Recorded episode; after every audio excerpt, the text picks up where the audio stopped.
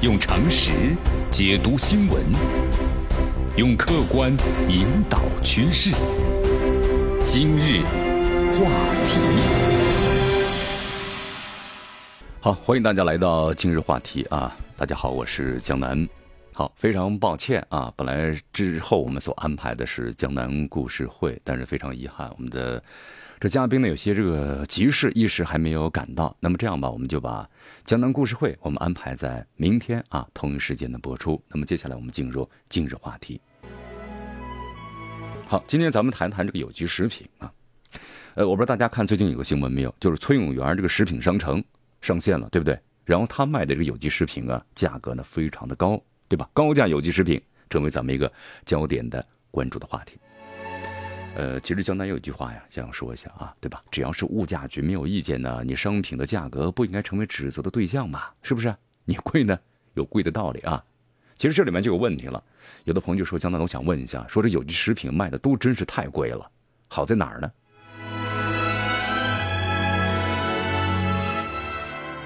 江南在回答这个问题之前呢，先问大家一个问题：有机食品中的有机到底什么意思？什么意思啊？有机物？其实，不是所有的食品啊都是有机食品。这有机呢是指有机农业生产体系。这个体系按照设计中的去执行，就可以说呢是要求呢最严格的农业生产体系了。呃，这一话一说的话，江南呢，你感觉像是一位农业专家了。哎，对，大家要先了解一下。你不了解的话呢，你对有机没有这个概念啊。咱们说的再通俗简单一点，就是说呢，咱们这个种植的有机蔬菜，咱们举个例子啊。不能够使用化学化肥，还有驱虫剂，就使用咱们的农家肥。但这一点呢很难做到，真的很难做到。如果你光使用农家肥的话，就有个问题了，那虫子太多了。就能记得有一位这个从事有机，呃蔬菜和这个产品生产的朋友讲过嘛呀，就把那些虫子抓起来，抓起来之后把它粉碎啊，然后呢撒在这个菜上，来示警告。真的有这样的感，呃，有有效果吗？还真有时候挺有效果的。好，这就是其中的一个例子啊，呃，就说明什么呢？你看，有机产品咱们不用化学化肥或者驱虫剂，但是你要把虫子完全杀灭的话，或者防治的话，相当相当的难。呃，北京奥运会啊，农产品供应基地宣布呢，都是有机的食品，但是后来在其大棚蔬菜中啊，就检测出了有硫酸钾的复合肥。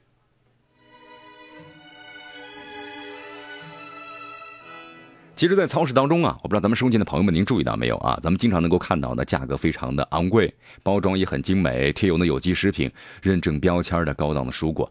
那么这些东西呢，是从哪里来的呢？虽然这些食品的指向啊，我们说了都是大型的这农产品生产企业，但是对于有机种植，我国基本呢还是采用集体管理、个人承包的模式。当然，有机产品啊不够卖的时候，从这个个体的承包户啊、承包商里头或者普通种植户那里进点货。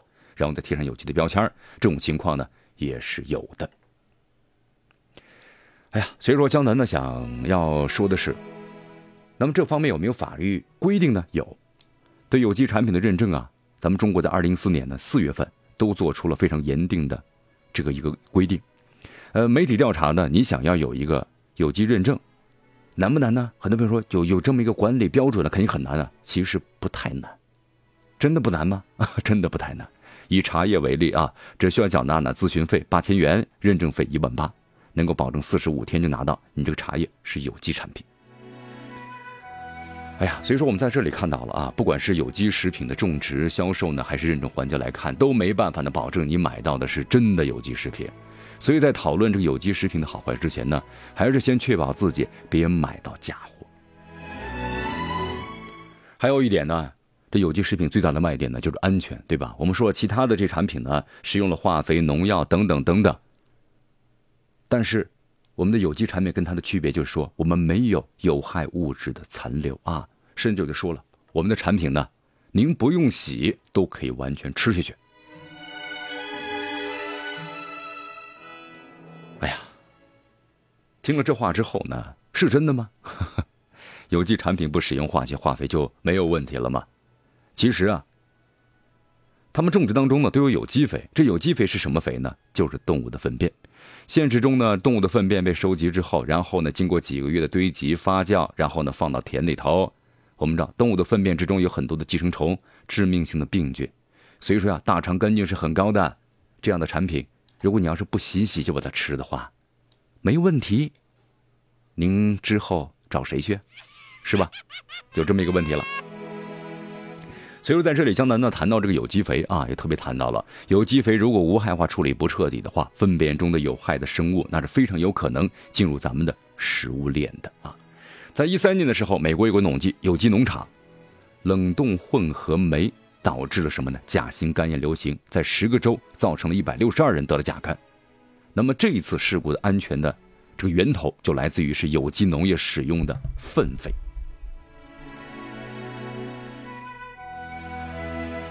好，咱们现在呢，不是经常有说是跑山鸡嘛，啊，散养鸡嘛，对吧？有机饲养，这是现在最大的卖点。什么土鸡蛋呢，草鸡蛋呢，对吧？散养土鸡，这概念深入人心，是不是？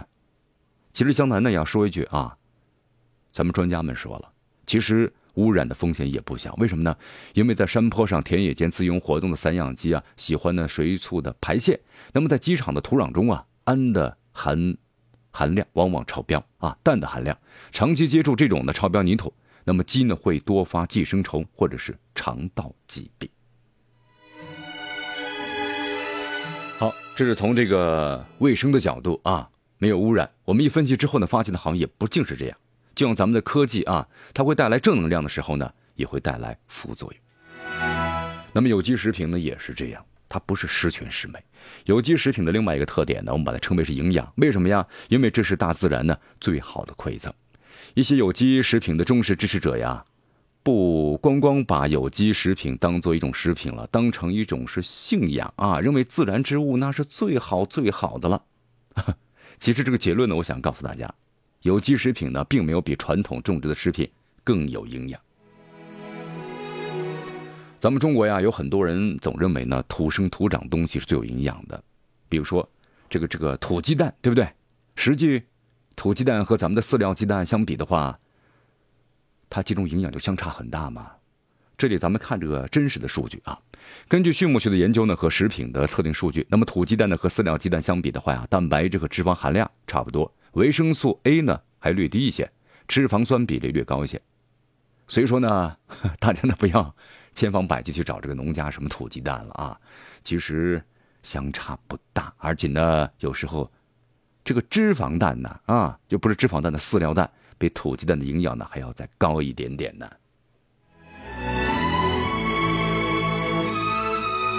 好，有一些专专家也这么说了，说吃有机食品啊，不仅有益于健康，还能保护地球。呃，有机食品和环境保护有什么关系呢？因为不使用化肥嘛，所以有机种植被认为恢复土壤的这个生命力、液态生态系统啊调节有着非常大的帮助。那么对环境真的是非常的友好吗？咱们用事实说话啊，来看一下英国牛津大学啊，有一位教授分析了一百零九篇的相关论文，得出结论。那么有机农田的单位面积的环境污染呢，确实比普通农田要低，但因为呢有机农田的产量也很低，因此如果按照单位产品来衡量的话，有机农业反而要比普通农业那更不环保。我们知道啊，这个化肥施多了之后呢，土地容易造成板结；但是有机种植呢，容易导致土壤呢酸性。也就是说呀，它每种种植的话呢，它都有一定的问题。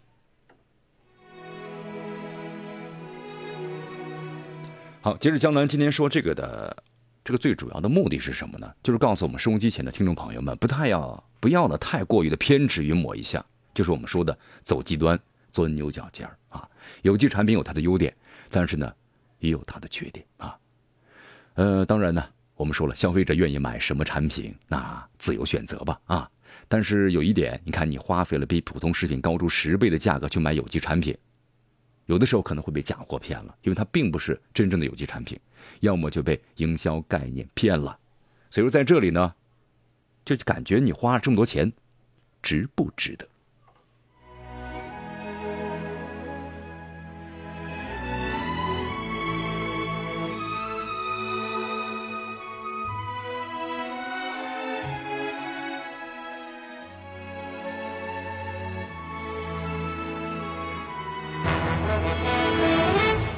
用常识解读新闻，用客观引导趋势。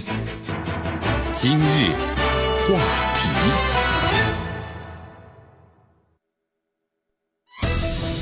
有一刻我们活力绽放，有一刻我们起身欢呼，这就是运动的魅力。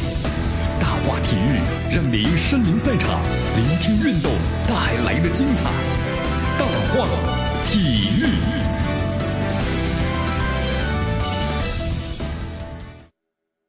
好，欢迎大家来到大话体育，我是江南，来继续锁定 FM 九十六点七啊，江南为大家所带来的我们的故事广播，江南说新闻之大话体育。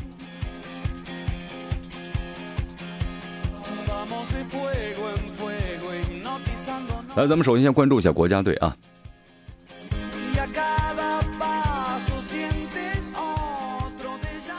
好，国家队马上就要和这个菲律宾啊进行这个比赛了啊，热身赛。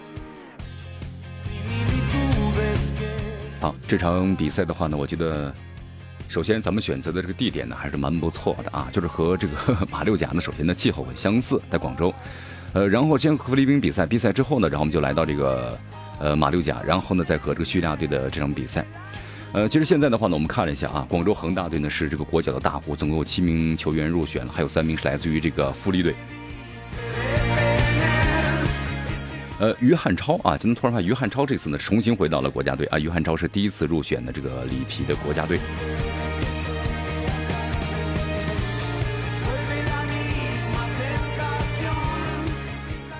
好，时间呢是在六月十三号，中国队呢对阵这个叙利亚。这场比赛呢，咱们必须要拿下来，因为后面的比赛你必须拿了，必须每场比赛全取三分。你不取三分的话，那中国彻底的理论上希望都没了。因为比赛地点我们说选择在这个中立的马来西亚的呃马六甲的进行，所以为了适应了当地的湿热天气，主教练里皮呢把热这个热身的啊集训地选在了最为熟悉的广州，呃，这也是其老东家广州恒大的所在地。呃，在这个明天。里皮将率领国家队在天河体育中心呢和菲律宾队进行一场的热身赛。这次的话呢，共招了二十五名队员，来自于北京国安的新人李磊呢，在集训开始之前因为伤就直接退出了。顶替他的是长春亚泰的范晓东。除了李磊之外呢，其实张琳芃啊又伤在身。不过里皮呢在跟恒大队的这个医疗组沟通之后啊，说张琳芃还能不能够上啊？后来这个队医说应该还是没什么问题吧，就是个扭伤。所以说，能够在六月十三号啊，毕竟还有这么几天的时间，扭伤的话能够慢慢恢复。跟以往不同的是，这次国家队把集训的地点呢定在了广州繁华的闹市区。为什么选择在这个地点呢？里皮有他的这个目的和意义啊，他希望国脚们通过紧张的联赛或者是亚冠赛事之后，能够在身心上得到放松，那么让他们带着呢相对愉快的心情，踏上了客战叙利亚的征程。哎呀，心情还是非常的激动啊，真的是非常的激动。这次集训热身赛呀，是里皮呢在出任国家队主教练之后，率队回到天河体育中心第一次，对吧？明天菲律宾的比赛，在里皮这位 最为熟悉的场地上进行。菲律宾这个热身对手啊，对中国队而言的话有特别的意义，因为去年三月二十九号的时候呢，正是已经是出局的菲律宾队，当时呢是爆出大冷门，三比二力克了朝鲜队。所以才保证了保送咱们国足啊突围四十强赛晋级十二强了。来，咱们介绍一下国足的行程啊。那么结束和菲律宾队的热身赛的第二天呢，就是六月八号的时候，国家队呢将包机从广州呢直接飞赴马来西亚，呃，新山。那么为期四天的封闭集训，就是为什么会有这样的安排，而不是直接飞赴马六甲？因为马六甲呢只有一块场地，我们昨天节目当中也特别谈到了。这一块场地的话，你两支球队要训练，那你整是你用上午，我用下午，对不对？不太好。而且兴山呢，不但训练场地条件更好一些，和马六甲之间的交通呢也非常便利。所以说呢，我们就选择呢在这个马六甲啊，选择了兴山啊。根据安排的话呢，比赛前一天国家队会再会抵达的马六甲，在那里呢只进行一次呢场地的训练。那么第二天呢直接参赛，赛后呢球队将包机返回国内。那么去。球员们呢，就各自返回俱乐部备战联赛了。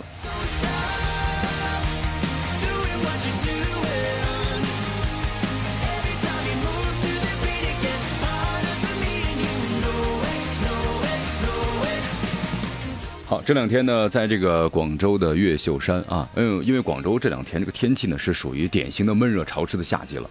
所以说国足将士们开始呢，慢慢的适应这种呢，类似于东南亚的气候，因为它闷热潮湿的话呢，很让人这个体力消耗的非常快啊，人都打不起精神来，所以我们要提前的适应这样一种气候。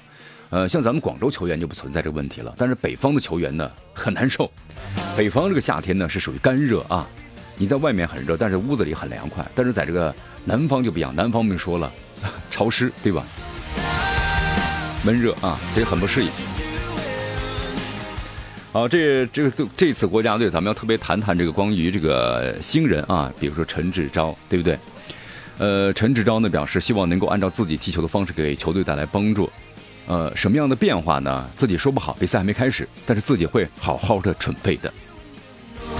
他们也特别谈到了，因为刚刚结束联赛嘛，所以呢感觉身体比较疲惫。但是来到国家队呢，应该就是抛弃了所有的客观因素，接下来的比赛啊都会呢尽最大努力，百分之百甚至是百分之一百二十的去打比赛。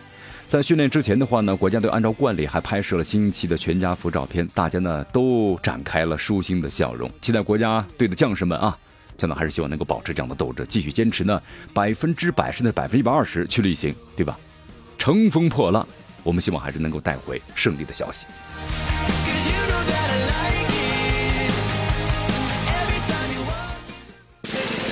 报道体坛风云，回顾经典赛事。展示明星风采，最全面、最及时、最火爆，尽在大话体育。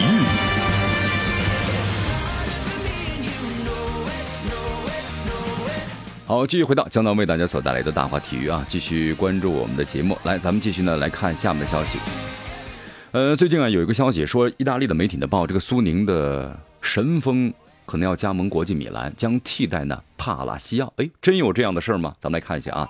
意大利的媒体呢是都灵体育报报道说，现在呢是服役于这个江西苏宁的外援呢马丁内斯有望呢在今年夏天可能会转会这个国际米兰。如果这个阿尔马加盟的话，他将取代呢这个帕拉西奥成为球队的前锋。真的吗？好，去年呢苏宁是以九百万欧元引进他啊。据说好像当时承诺在一年之后呢加盟苏宁的集团旗下的意甲球队国际米兰。哎，真有这样的一个呃达达达成协议吗？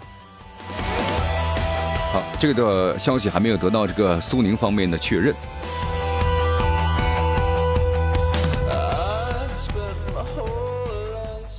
好，我们再来关注一则实际的消息啊，这则消息的确认了。天津伊利下克的葡萄牙主帅就是帕奇科，近日的返回了这个葡萄牙，接受了葡萄牙媒体呢球报的采访。在采访中啊，帕奇科表示自己早就预料到了会下课啊，但是如果未来有机会呢，依然愿意是返回中国执教。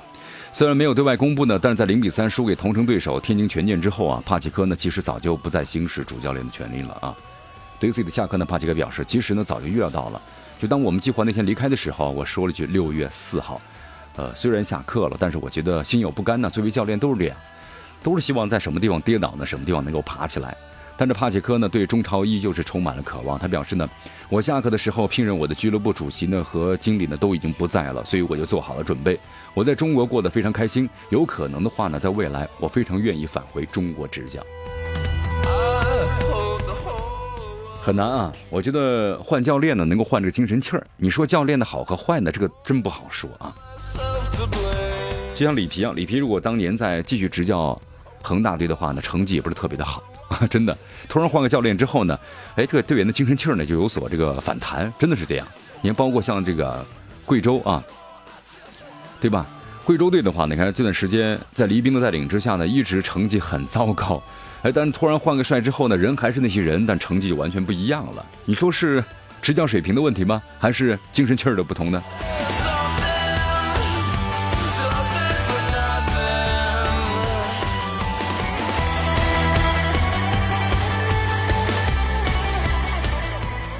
好，同时呢，国家队啊，国家队，中国国家队，还有亚足联，还有中超、中甲俱乐部球员都在第一时间怎么样呢？为中甲北控外援这个蒂奥特啊，蒂奥特刚才我们在嗯资讯早早报节目当中谈到，训练时呢突然就晕倒了，然后呢送医院呢抢救之后呢不幸的去世，年仅才三十一岁，所以呢也希望奥迪特呢一路走好，愿天堂也有足球。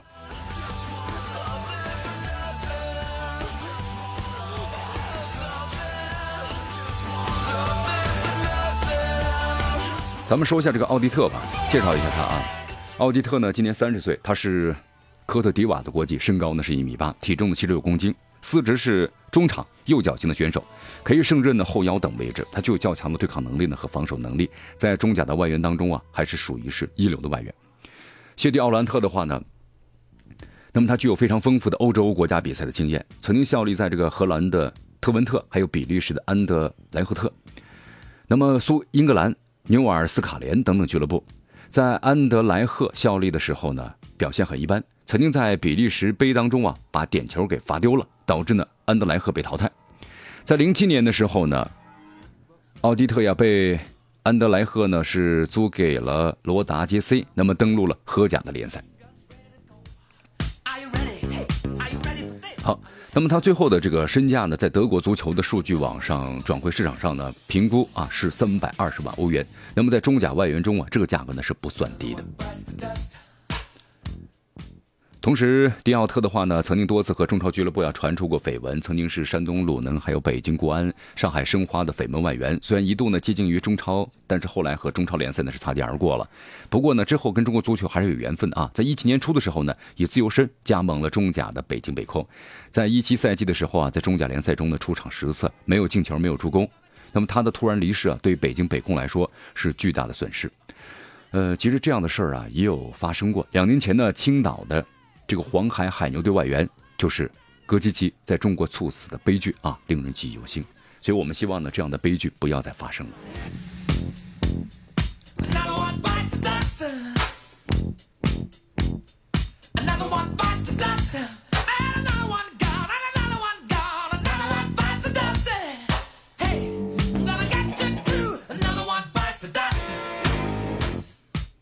好，我们来看一篇这个评论啊，因为上周这个国安的联赛啊，在惨败之后啊，就宣布主教练的何塞呢下课了。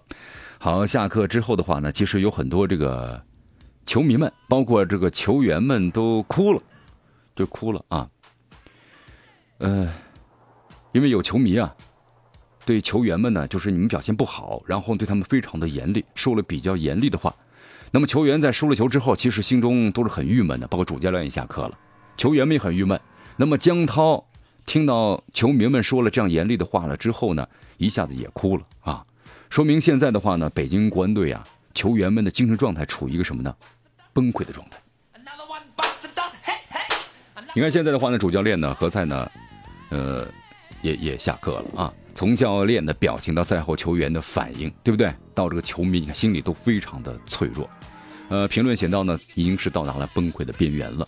首先，作为足职业球员的话呢，应该是有个强大的心理。但是何塞给人的感觉是无力回天，没办法改变了，缺乏呢改变的能力，包括呢改变的手段。那么这个时候就没有更好的办法了。如果俱乐部对球队的成绩还有期许的话，就到了该改变的时候了，是个当机立断的决定。嗯，同时呢还特别谈到，在赛后呢就宣布何塞下课，也从侧面表达了一个观点，那么就是对球队啊以这样的方式踢场比赛是坚决不能够容忍的。就这样的一种精神状态，不能够作为一支传统的、老牌的、优秀的俱乐部，那么就不能够有这样的一种状态。好，一个球队的话呢，我觉得到现在这个程度的话啊，不光是一个主教练的责任，应该说，现从这个北京国安队啊，从近几年的发展来看的话呢，属于是，你说他毕竟是作为老牌的球队，那种底蕴在那个地方的啊，差差不到哪去，但好呢又好不上去。但是现在的话呢，各个俱乐部都在呢迎头赶上的时候呢，北京国安俱乐部呢完全处于下风，所以说这可能跟这个北京国安队的这个高层呢还是有很大的关系。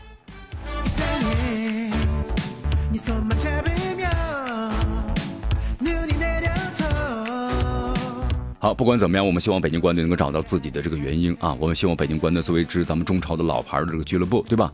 应该是把他的那种那样那种实力能够再次的体现出来。